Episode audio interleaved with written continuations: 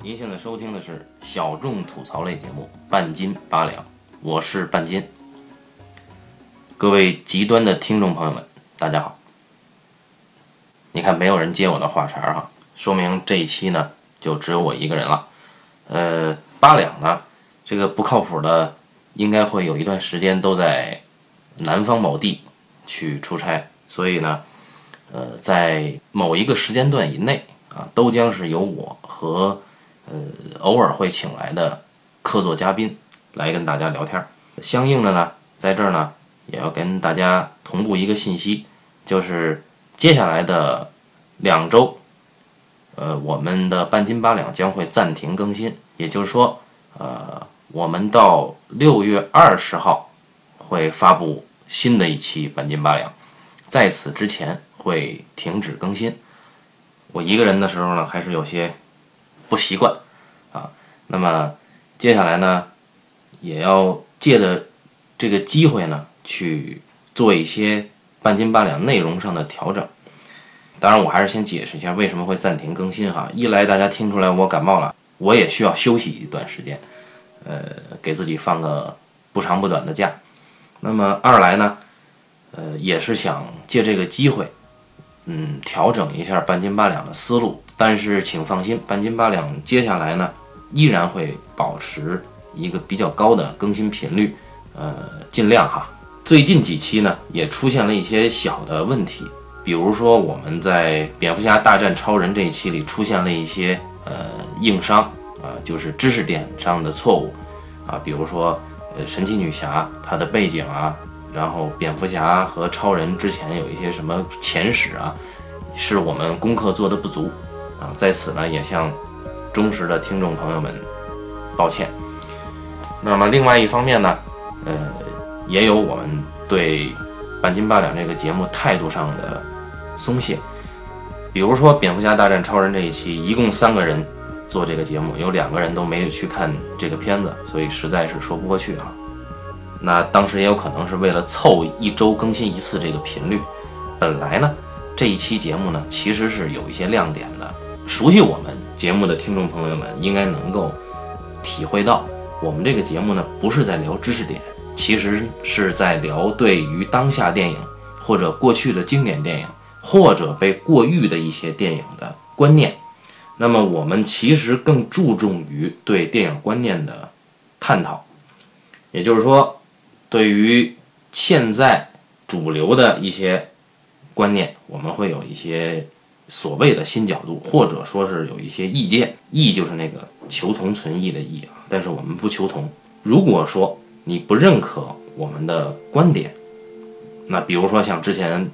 点击率超高的那期节目啊，老炮儿。如果你不认可我们的观点，或者说我们认为《疯狂动物城》是一部被过誉的片子啊，那你不认可我们的观点，你可以不听。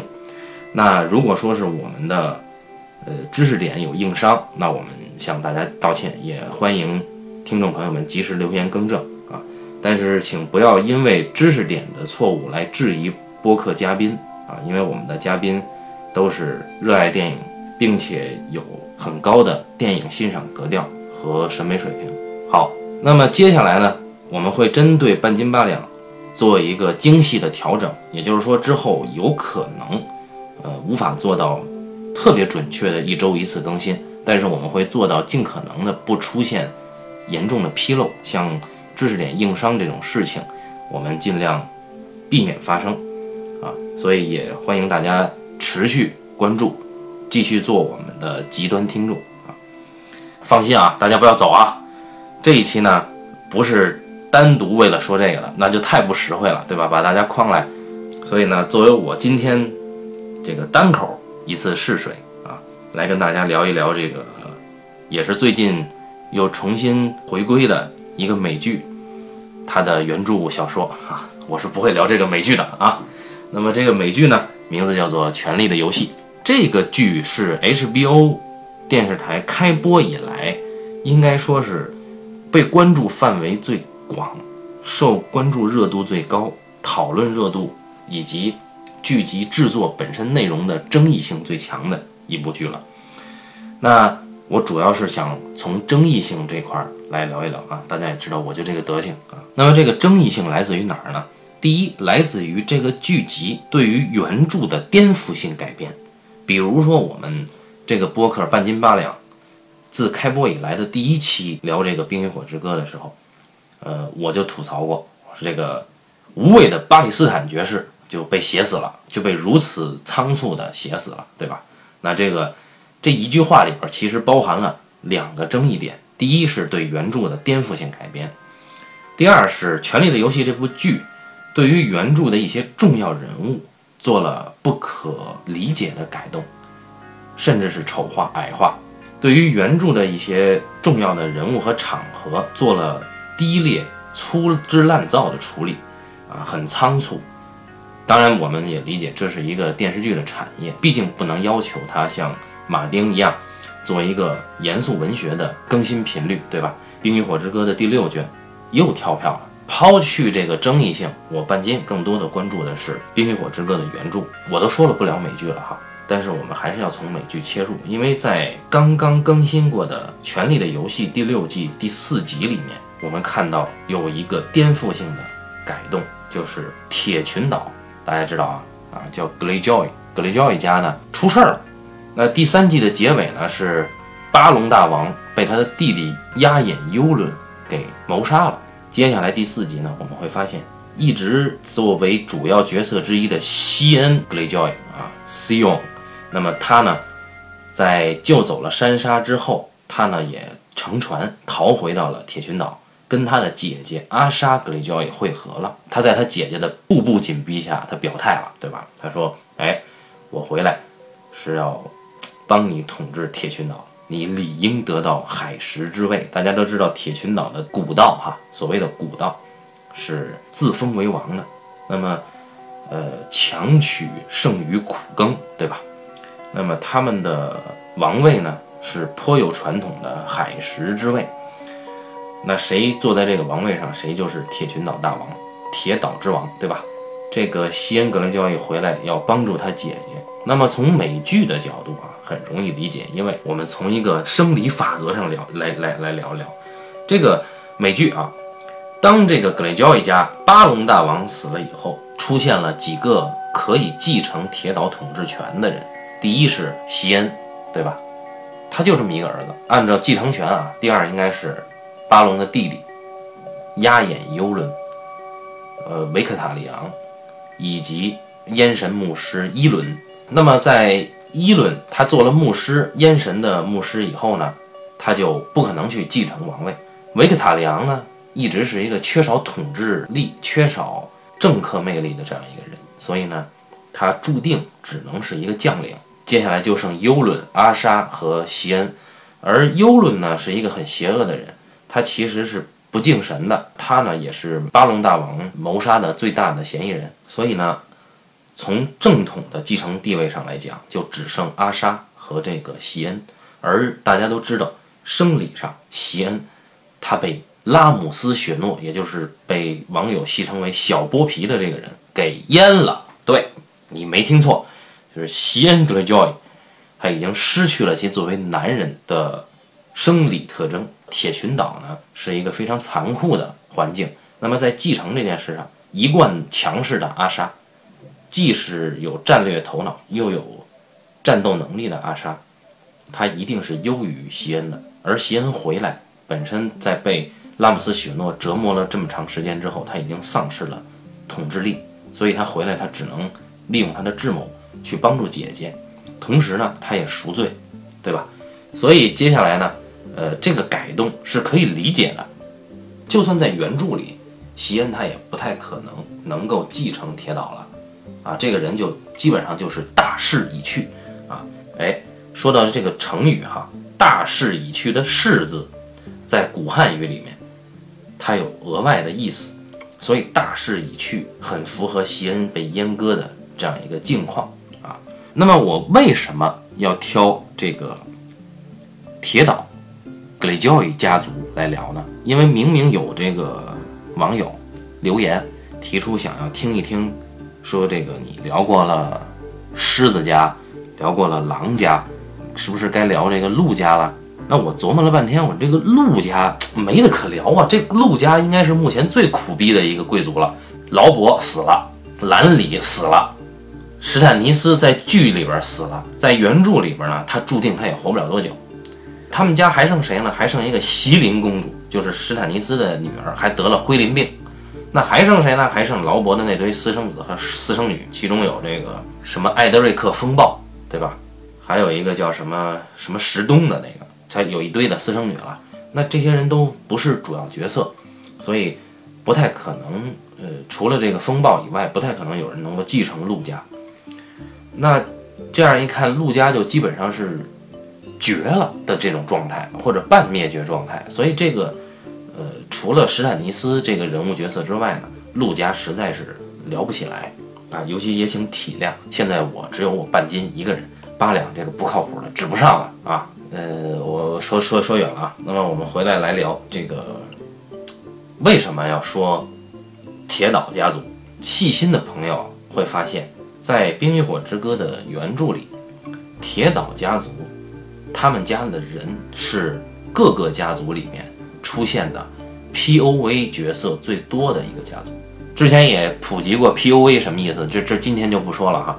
那么我们来数一数哈。铁岛家族第一个肯定是席恩，对吧？他在《魔龙的狂舞》里面经常变换 POV 的名字，什么铁岛亲王啊，什么林东城，呃，亲王啊，什么臭老啊，等等等等哈，也象征着他命运的多舛哈，简直是第一苦逼啊！那么这是席恩，他是一个 POV 了，很重要的角色，他这个直接关联着北境和铁岛之间的关系啊。第二个是谁呢？是席恩的姐姐阿莎，也是我在原著中最喜欢的女性角色之一啊。一个是阿莎啊，另一个先保密。阿莎她也是 POV，尤其是在呃群鸦的盛宴里面，他的视角能够带出整个铁岛家族的政变之后一系列的这些悬念，以及接下来这个女人，呃，包括在。《魔龙的狂舞》里面，他成了史坦尼斯在北境大军里的俘虏，对吧？这是第二个 POV。那么这个家族还有一个 POV 是谁呢？是叫维克塔里昂。这个维克塔里昂在《魔龙的狂舞》里面也变换过 POV 的称谓，比如说铁岛求婚者啊，怎么什么意思呢？啊，是因为这个维克塔里昂啊，他一生都生活在他哥哥压眼幽伦的阴影之下。那么，压眼幽论在巴隆大王死了之后，他突然杀回到了铁群岛，宣称自己的继承权，并且在选王会上赢得了胜利。那么，他暂时成为了铁群岛之王。这个压眼幽论，在他失踪的这长长的岁月中，啊，号称他曾经游历过全世界，洗劫过全世界。那么，他带回了一个很神秘的道具，叫。龙之号角，这个龙之号角呢就比较有意思了。它呢是在马丁呃原著里面为数不多的被号称啊是具有魔法的一个道具。那么我们知道，马丁在他的奇幻文学作品中对于魔法一向是非常的克制，以至于呢我们在呃原著里面都很少很少能够看到对魔法的正面描写。所以，呃，龙之号角是为数不多的。一个有魔力的道具，那么和北境就是长城以北的那个野人他们挖出的那个巨人号角，也叫东之号角，可以并列为两大号角。那上一期呢，呃，跟老高在聊狼家的时候，七匹狼对吧？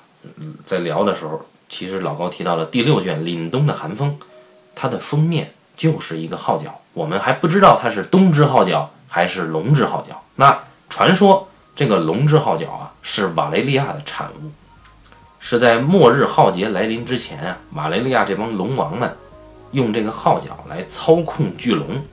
我们当然不知道逻辑上这一只号角能够控制几条龙啊，因为我们知道丹尼龙女她有三条龙，而且也不知道压眼幽伦他会不会用这个龙之号角。但是我们可以确定的是，压眼幽伦把龙之号角给了他的弟弟。维克塔里昂·格雷焦伊让他的弟弟拿着这个号角，带着人到迷林去替他求亲。让这个维克塔里昂作为一个迎亲官去迎娶龙女王丹妮。于是这个维克塔里昂呢，他天生的服从者嘛，你在他的这个 P.O.V 里面也提到了，所以他就带着这个号角，带着他的舰队出发了。那么从维克塔里昂的视角里呢，我们就可以带出他从铁岛出发，游历到了瓦兰提斯，在经过各个岛屿，最后抵达迷林的海边，正好赶上了迷林的攻防战。哎，维克塔里昂带出的是这一片视角，也就是从海上这条路线带出了从铁岛到迷林的这根线。那么这个 P U V 视角，维克塔里昂也是。那还有哪个呢？铁岛家族还有第四个 P U V 视角，叫伊伦，他的外号叫湿发，对吧？湿的湿头发那个湿发。伊伦呢，原来呢是一个很粗俗的人，后来在一次海难之后，他彻底皈依了烟神。大家都知道铁岛是信烟神的啊。那么伊伦呢，就成为了这个呃铁岛上的烟神牧师，专门为。铁岛的铁民去做洗礼的，他在铁民中享有极高的声望。通过伊伦的 P.O.V 视角，带出了铁岛的呃人生百态，带出了铁岛历史传统。所以伊伦是一个非常重要的 P.O.V。接下来呢，我们会发现，在这个选王会以后啊，伊伦失踪了。他在走之前，他扬言说：“压眼幽伦不敬神，我要号召全铁岛的。”各个群岛的人民起来推翻这个人啊，大意如此，伊伦就走了。那么接下来呢，很有可能伊伦会作为铁群岛的一个暗棋，对他会作为一个内应，直到这个我指的是原著哈，直到席恩和阿莎两个姐弟真正的杀回到铁岛来宣称选王会幽伦的继承权不合法的时候，伊伦才会站出来。那我说了这么多人名，大家肯定已经晕了哈。铁群岛格雷交易家族，啊，海怪家族，海怪是他们的文章啊。铁岛家族一共就出现了六个人，在小说里面，其中有四个是 P.O.V 人物，可见原著作者马丁对铁岛家族的偏向啊。这个是我今天正发愁陆家没得聊的时候，突然想到了这一点。可能铁岛家族不是最多 POA 的，POA 的最多的是狼家，是吧？有人是不是是不是会提狼家？我们数数狼家有多少哈？奈德是一个，凯特琳是一个，但是凯特琳不算狼家的啊，凯特琳是半狼家的。那么还有谁呢？雪诺，琼恩·雪诺，呃，其实他也不是狼家的。那还有珊莎、艾丽亚、布兰，对吧？只有这六个。那么我们刨去半狼家的雪诺和凯特琳以外。发现只剩下布兰、艾丽亚、珊莎和奈德，对吧？好，那么奈德在第一卷已经挂掉了，那就还剩三个。所以，那至少铁岛的格雷交易家族、海怪家族，它目前为止是 P.O.V 最多的家族。当然，我们数数也没有什么意义啊。我们继续往下推进。大家发现没有？我一个人聊的时候，废话多了很多，也体谅我不容易哈，就凑合听吧。那么接下来呢，我们来简单梳理一下。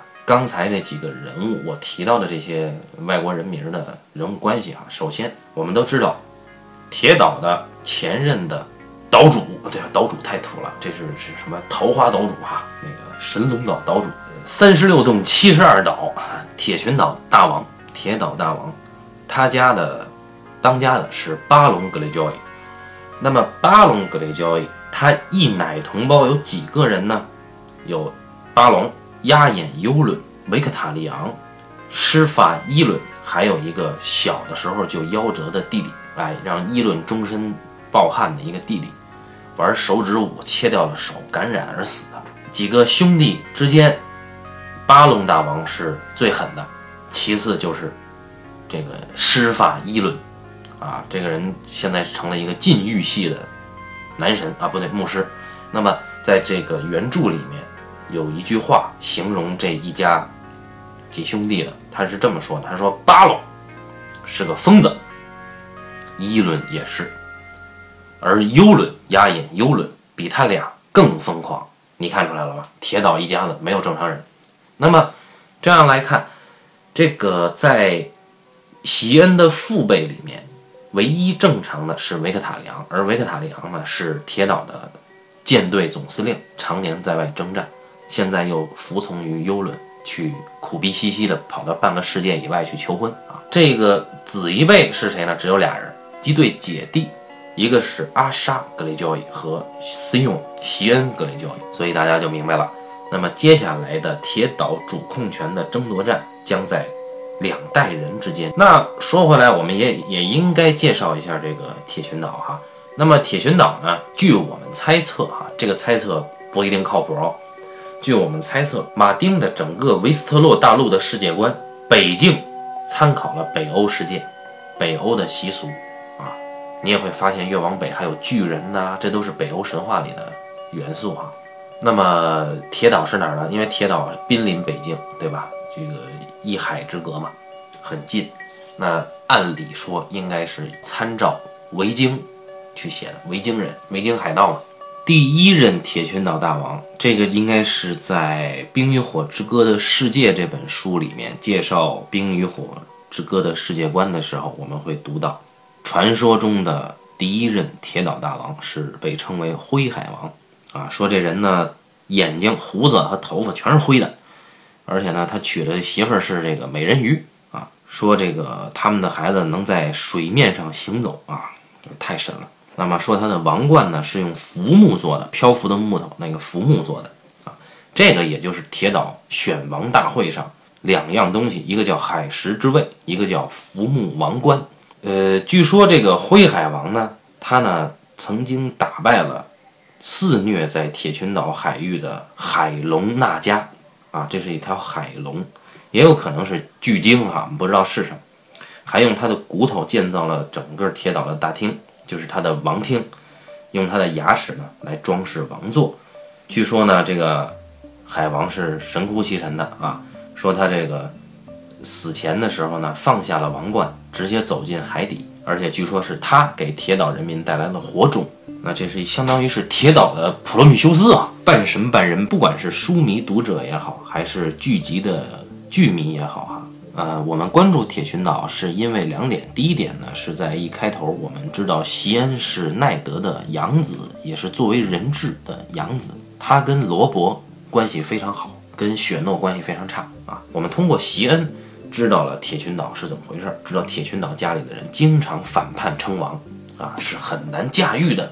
而后呢，我们又在列王的纷争里面，啊，乃至于后两卷发现这个西恩格雷教，他的爸爸巴隆大王，在列王纷争时代又一次自立为王，并且呢，派他的女儿阿莎去突袭了北境，这个叫磐石海岸，我记得对吧？就劫掠了北境的海岸，甚至阿莎呢，好像还占领了。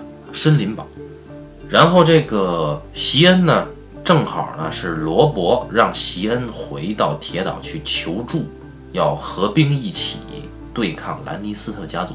席恩去是真去了，但是一去到铁岛，不仅被自己的姐姐戏弄了一番，还被巴隆大王鼓动起了他的反叛反叛因子。他姐姐去劫掠海岸的同时呢，席恩觉得他妈的我怎么能输给一个女人呢？于是席恩呢，直接。来了一招狠的，把林东城给占了，这也就间接导致了布兰和瑞肯的出走，以及林东城的覆灭。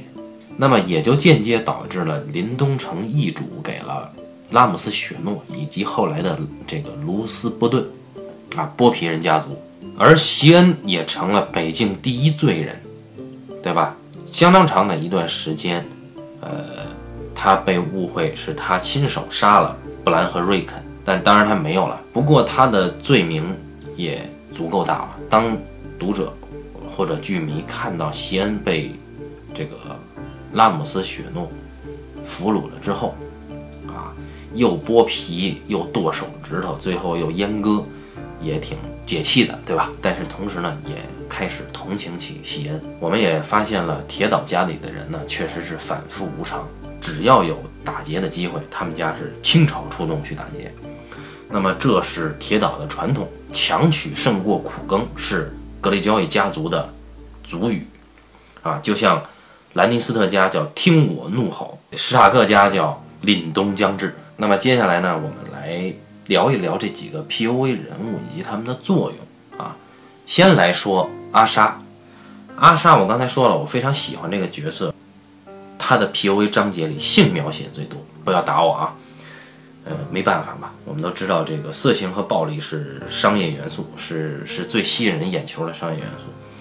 那在《冰与火之歌》里，呃，阿莎她的性描写直接来源于她自己的主动的情爱生活。首先，她不是一个放荡的女人啊。我们都知道，阿莎呢是一个很独立、很自主、自强的一个女性。呃，书上是这么写的啊。阿莎呢，在席恩很小的时候送去临东城做质子，阿莎就成了巴隆大王的唯一的孩子。巴隆就把她当成正统的男孩来养。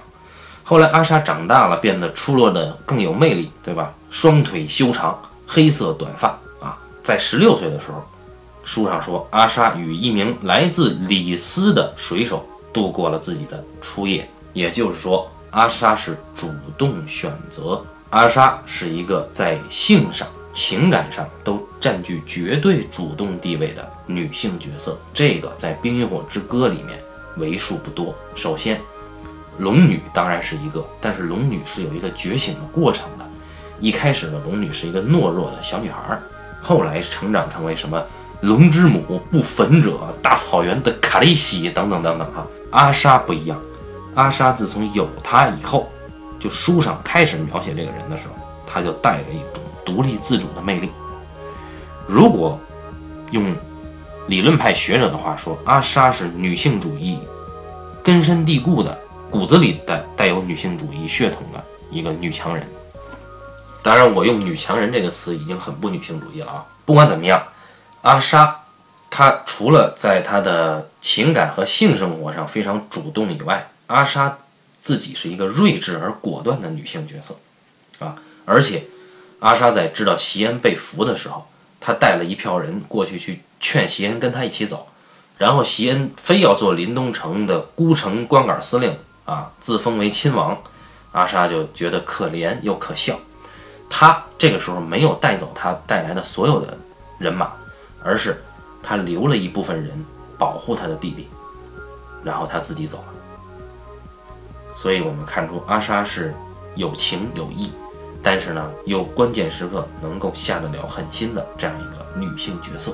那么在这里面，对于阿莎的描写以及她的行为都非常的有魅力，包括她在作战，呃，以及成为史坦尼斯的俘虏之后的种种的行为，呃，这个人非常值得尊敬，是铁群岛我唯一不讨厌的人啊。所以这是我目前为止在《冰与火之歌》里面最喜欢的女性角色。接下来呢，阿莎的她作为一个 POV 的作用呢，我们会看到，嗯，在第五卷《魔龙的狂舞》尾声之前，阿莎作为史坦尼斯的俘虏，正好遇到了从林东城逃出来的席恩，他的弟弟。但是席恩已经被折磨得不成人形，阿莎都没有认出这个人。那么我们可以期待。在第六卷《凛冬的寒风》里面，这对姐弟的表现，尤其是已经放出的章节里面，史坦尼斯打算执法，因为大家都知道史坦尼斯是一个极端公正无情的人啊，那他他的生来的意义，这个人就得执法，所以史坦尼斯决定斩掉席恩，因为，呃，在全北境，除了我们读者之外，很少有人知道真相，就是席恩并没有杀布兰和瑞肯。史坦尼斯打算杀席恩，以平息北境诸侯以及高山族这帮人马的这些军官们啊，平息他们的愤怒。那么第六卷放出的章节里面写到这儿，所以悬念是非常强的。那么接下来阿沙他的作用一定是串联起北境和铁群岛。那么他接下来跟他的弟弟席恩。确实会像现在的剧集里演绎的那样联手。如果说没有人死的话，确实会联手杀回铁群岛，夺取海石之位。那么接下来，他会跟他的父亲巴龙以及他的弟弟席恩完全不同。我认为他一定会在春晓的梦想里面接受一个更合适于铁群铁群岛发展生存的政治妥协的道路啊。那具体是什么，我们拭目以待。那么。除了阿莎之外，我们接下来再聊一聊他的弟弟，跟他在第六卷重逢的弟弟席恩。席恩格雷交易呢是一个悲剧人物，因为这个人呢，他是一个自作聪明、自以为是、又骄傲又玩世不恭的一个男孩。他出来的时候就是一个嘴很贱的男孩，甚至为了出风头，他剑法好嘛，他在这个营救被绑架的布兰的时候。冒失的射出了一箭，被罗伯大骂一顿，啊，还伤害了他自己的自尊心。他认为啊，那后来，呃，他为了他的骄傲，甚至背叛了他一直最喜欢、最亲近的、视为兄弟的唯一的朋友罗伯。不仅如此，因为他的骄傲，他也洗劫了林东城，把他从小长大的这个城堡，把北京的核心一手摧毁。当然，他也为他的骄傲。付出了惨痛代价，呃，皮被剥了不说，这个手指头也没了，再也射不了箭了啊。那他作为男人的，呃，生理特征也没了。同时呢，在心智上，我们知道拉姆斯雪诺是一个非常残酷。原著中，我认为有两个人是残酷到家的，纯阴暗面的人物，一个是拉姆斯雪诺，一个是乔弗里。那乔弗里已经挂了，拉姆斯雪诺，我们接下来我要看他什么时候挂哈。那拉姆斯雪诺在折磨席恩的过程中无所不用其极，啊，比如包括当着席恩的面强奸当时他一直很喜欢的珍妮普尔，再比如说当着席恩的面假意放席恩让席恩去逃跑，再把他抓回来，再去折磨他，啊，等等等等，那席恩就成了臭老，不敢叫自己的名字，甚至都忘了自己在当。第五卷《魔龙的狂舞》，席恩几次出场，他的立场都不一样，所以他的 P.O.V 角色不一样，有叫臭老的，有叫林东城亲王的啊，还有叫席恩的，对吧？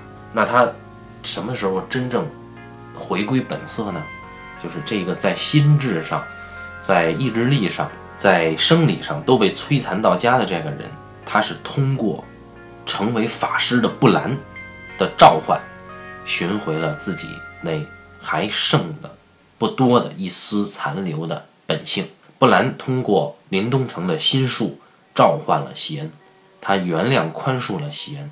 席恩虽然不知道这后面的事儿，也不知道布兰到底是怎么回事啊，但是呢，席恩彻底在心术面前忏悔了，而且帮助呃珍妮普尔逃出了林东城。尽管他后来被俘了，但是他做了一件。他真正能够成为男人的事情，尽管他这个时候已经不是男人了啊。齐恩也经历了从男孩到骄傲的王子，再到阶下囚，再回到普通的男人的这样一个曲折历程。所以在席恩这个人物上，马丁琢磨非常的多啊。而席恩接下来的事儿就都是赎罪了。那么我们会看到。他是真正串联起北京和铁岛的人物，因为接下来，席恩跟在施坦尼斯这边，我认为施坦尼斯不会轻易杀掉他啊，而且有阿莎在，所以接下来席恩如何在北京发挥他的作用，如何回到铁岛帮助阿莎夺取海神之位，都是一大看点。接下来我们再聊一聊第五卷 P.O.V 的一个重要角色，叫维克塔良。这个维克塔良呢，呃，是席恩的叔叔，巴隆大王的弟弟，啊，那么这个人骁勇善战，是一个海军的战略家，同时呢身先士卒。这个人很奇怪啊，他喜欢在海战，每次海战的时候，他穿的特别厚重的这个板甲。大家都知道，海战的时候最忌讳穿重铠甲，很简单嘛，你船翻了，你掉下去你就淹死了，你游不起来啊，对吧？他不一样。他每次都穿着，他觉得他淹不死，啊，善使一把大斧。那么在劫掠旧镇的时候，我记得是旧镇哈，呃，他的路线是他他从压眼幽论那儿领到了这个迎娶龙女的任务，拿着这个号角，带着自己的舰队，从旧镇一路下来，啊，先从旧镇进行了打劫，在战斗的时候，他的手受伤了，那他感染了，很快他发现这个手可能都没法要了。这个时候，在海上就已经都过了瓦兰提斯，他在海上打捞起了一个红袍僧。红袍僧大家知道是信仰这个光之神拉赫洛的这么一个祭司，叫做马奇罗。那么这个红袍僧马奇罗呢，是这个海难发生海难了。他本来是跟提利昂在一艘船上的，发生海难之后呢，他抱着一根桅杆一直撑着。啊，被这个人打捞，当然他知道永远肯定会有人救他，因为他能他在圣火中看到了他的未来啊。然后这个维克塔里昂救上了这个马奇罗以后，马奇罗用光之神的魔法治好了维克塔里昂的手，当然维克塔里昂的手变成一只黑手还能用啊，至少没有性命之余，也不用切手了。那么同时呢，呃，这个马奇罗撺掇这个维克塔里昂把这个他原来船上的学士杀了。扔到海里献祭了，献给了光之神。所以接下来我们会看到马奇罗就成了维克塔里昂的高参，也不妨去想马奇罗是利用维克塔里昂接近龙女王。在第五卷丹尼的 P.O.V 里面，丹尼曾经遇到了奎西，就是那个副影士奎西，就每次出现都很神秘哈，也不好好说话，总是给丹尼一些暗示，说。苍白母马将即来，玻璃蜡烛被点燃，等等等等。后来还有说狮鹫跟狮子，太阳之子和戏子的龙皆莫信。哎，小心芳香的主管。这些预言一一应验啊！苍白母马是感染这个渊凯的一场瘟疫，已经到了弥林啊，瘟疫已经传播到了弥林。而太阳之子是。昆汀·马泰尔死了，给他无法给他带来命运的转折。这个狮子其实是提里昂，提里昂还没到，马上到。而剧里边已经他妈的到了啊，而还成了 advisor 啊，成了顾问。那么接着就是戏子的龙和狮鹫，那指的是琼恩·克林顿和他名义上的外甥，号称是雷佳的儿子，对吧？当然，呃，是假的。都是假的，对吧？都应验了，还差一个，指的是什么？芳香主管是怎么回事？这里面关于芳香主管这句预言到现在还没有接，有很多的猜测，其中一个就是马奇罗和提利昂一开始乘坐的那艘船，它合起来拼叫芳香的主管，这艘船覆灭了，跟这艘船有关系的人是马奇罗，接下来马奇罗肯定会跟着维克塔里昂。接触到丹尼，所以这个人有重大嫌疑。这个马奇罗，他其实他一直有一个很强的动机去接近丹尼，具体目的是什么不知道啊。马奇罗应该是目前为止出现的拉赫洛祭司里面最强的，他的法力应该远胜于梅丽珊卓梅婆啊。说到维克塔里昂收了马奇罗以后，在魔龙的狂舞这一卷的卷末。维克塔里昂的舰队抵达了迷林，正好赶上迷林城的攻防战。那个时候，巴里斯坦率队出战，没死啊，没死。而马奇罗的海军毫无疑问将为迷林丹尼这边带来一支新生力量。但是我们接下来要看的是维克塔里昂，他带着那个龙之号角能起什么作用？他怎么吹呢？反正据马奇罗说，号称他。可以预见未来。他说：“吹这个号角的人将会性命堪忧。”啊，原话说他在火焰中看到了丹尼利斯跟别人结婚的情景。维克塔良不以为然啊，当时的反应。而这个马奇罗就很有来头，他呢是拉赫洛神庙的红袍僧，他被这个至高的牧师本内罗派去协助指导。丹尼利斯坦格利安，而他在火焰中的预言，就是他读取火焰的能力远胜于梅里珊卓啊。对，说到梅里珊卓，我最不能忍的是现在这一卷里面，把梅里珊卓摘掉那个宝石项链之后，变成了一个半死的一个腐朽的老女人，这一点真的是一个奇观。但是这个设计很恶心啊。而马奇罗在跟提里昂之前同在一条船上的时候，马奇罗。是跟提梁说：“我看到了年迈和年轻的龙，真实和虚假的龙，光明和黑暗的龙。我还看见了你，小小的身材洒下长长的阴影。你在魔龙中怒吼，是不是遇见了提梁将来会骑龙呢？不知道。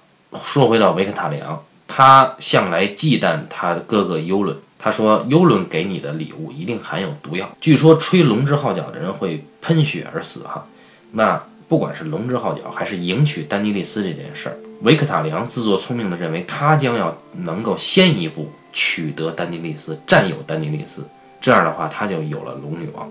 这不可能嘛？大家都知道这是注定的悲剧。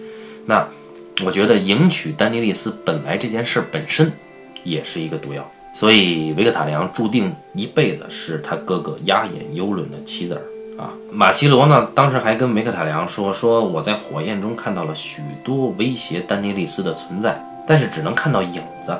其中一个最险恶的是什么呢？说是一个身形高大而扭曲的怪物，长着一只黑色的眼睛，十只长长的手臂，正在血海上航行。”那就不毫无疑问是压眼幽伦吧，因为幽伦的船是血红色的，幽伦只有一只眼睛露在外面，是蓝色的。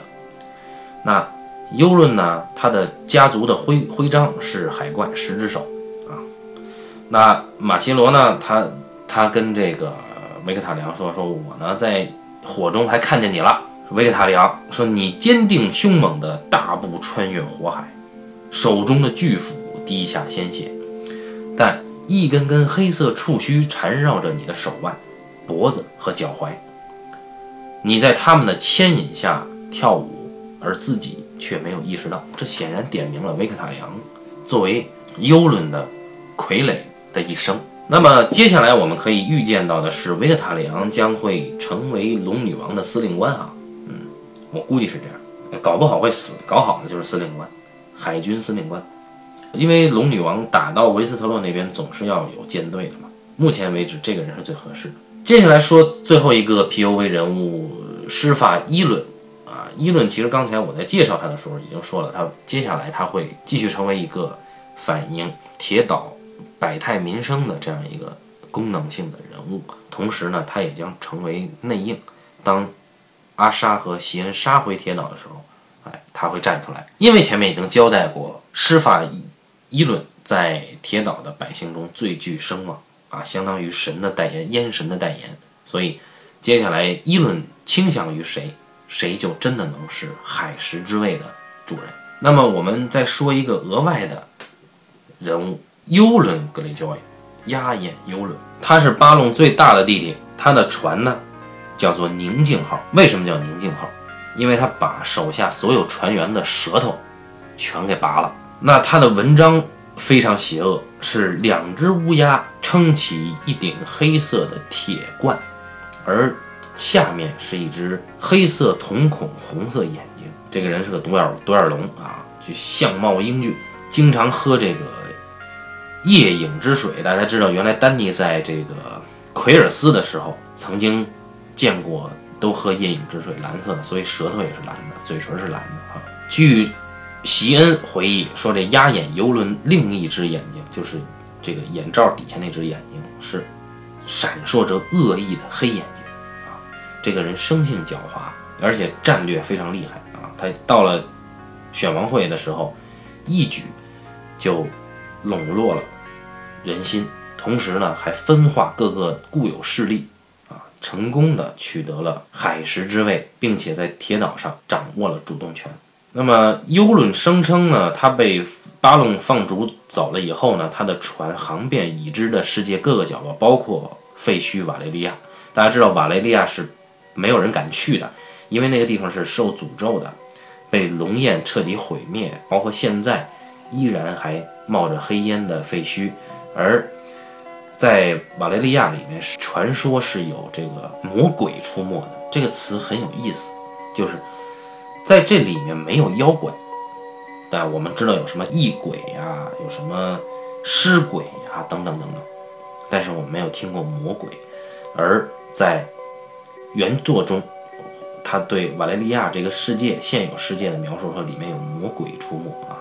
鸭眼说自己曾经拥有过一枚龙蛋，但是一次心情不好的时候还把它扔进大海，这就不知道是真是假哈。关于鸭眼有一些。猜测这个猜测啊，有人说啊，压眼用这个龙蛋雇了无面者去刺杀他的哥哥巴隆格里交易。当然，这个事儿未经证实啊，因为谁神经病会把那个龙蛋扔海里，对吧？那么我们再来聊一聊另外一种猜测，资深的读者啊，他喜欢开脑洞，他怎么开的脑洞呢？他说：“哎，说这幽轮啊，不是真幽轮，真幽轮早在之前航海历险的时候就死了，现在的这个幽轮啊，是这个奎尔斯丹尼烧了这个男仆庙剩下的那个男仆。”他易容成幽轮回来来找丹尼的麻烦的，这个说法简直是无稽之谈啊！说回到幽轮，这个人是我认为目前为止最神秘的一个道具式的人物。为什么是道具式的人物呢？其实他提供的真正的作用就两个：一，龙之号角；二，他把铁岛洗了一次牌。所以这个人物本身并没有什么实质意义啊，就只是一个功能。而这个人作为功能人物，他的过分出彩了，就是这个人的传奇性极大，所以就目前为止充满了神秘的魅力啊。那么说到开脑洞这件事儿，目前因为我一直在关注了有一个公众号叫黑城堡，黑城堡是不定期的更新一些关于原著的和剧集的一些分析，其中有过一篇文章，作者呢是《冰与火之歌》前几卷的译者之一。这个作者分析啊，说这个骑龙的三个人，大家原来都认为是丹尼，毫无疑问，琼恩·雪诺和提里昂。那么他觉得琼恩·雪诺死透透了，接下来骑龙的呢，有可能是丹尼、提里昂和西林公主，也就是得了灰鳞病的史坦尼斯的女儿。哎，这个人脑洞开的真叫大啊！我先不说西林公主能不能骑啊，他的理由是西林公主有灰鳞病，有灰鳞病就跟龙有关啊。然后这个人的逻辑错乱到什么程度呢？他说：“哎，呃，雪诺他一定是死了。”他说雪诺的死其实是一个很高超的写法。他说雪诺死了以后复活是成为一个躯壳存在的，再往后这个人就没有意义了，就还是会死掉，死透透的意思是。他觉得这个写法其实还挺高明的。我觉得这是 bullshit。就这么这么分析的人，就他也配叫做译者，他也配译这本书。显然他不懂创作规律，因为马丁在全书里面唯一倾注了最大主角光环的人不是丹尼，而是琼恩·雪诺，因为他的身世实在是太惨了，他才是预言中的王子。如果说这个预言中的王子在前五卷他的身世都没有揭开的时候，第六卷刚一揭开他就死了，死透透了吗？那马丁不是白写了吗？所以我就完全不理解这个人脑洞开在哪。现在很多网上有一些言论，大家都不要随便去相信，尤其是自以为有一些占有的资料比较多呀，或者资历比较深的这些人啊，呃，容易误导大家。大家当个乐儿看看就完了，好吧？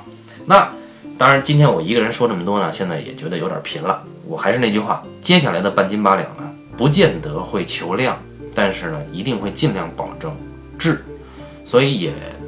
希望极端听众朋友们继续支持我们。那我们应该是六月二十号会更新，所以大家下次见面的时候是六月二十号。那感谢大家收听这一期的半斤八两，咱们下期再见。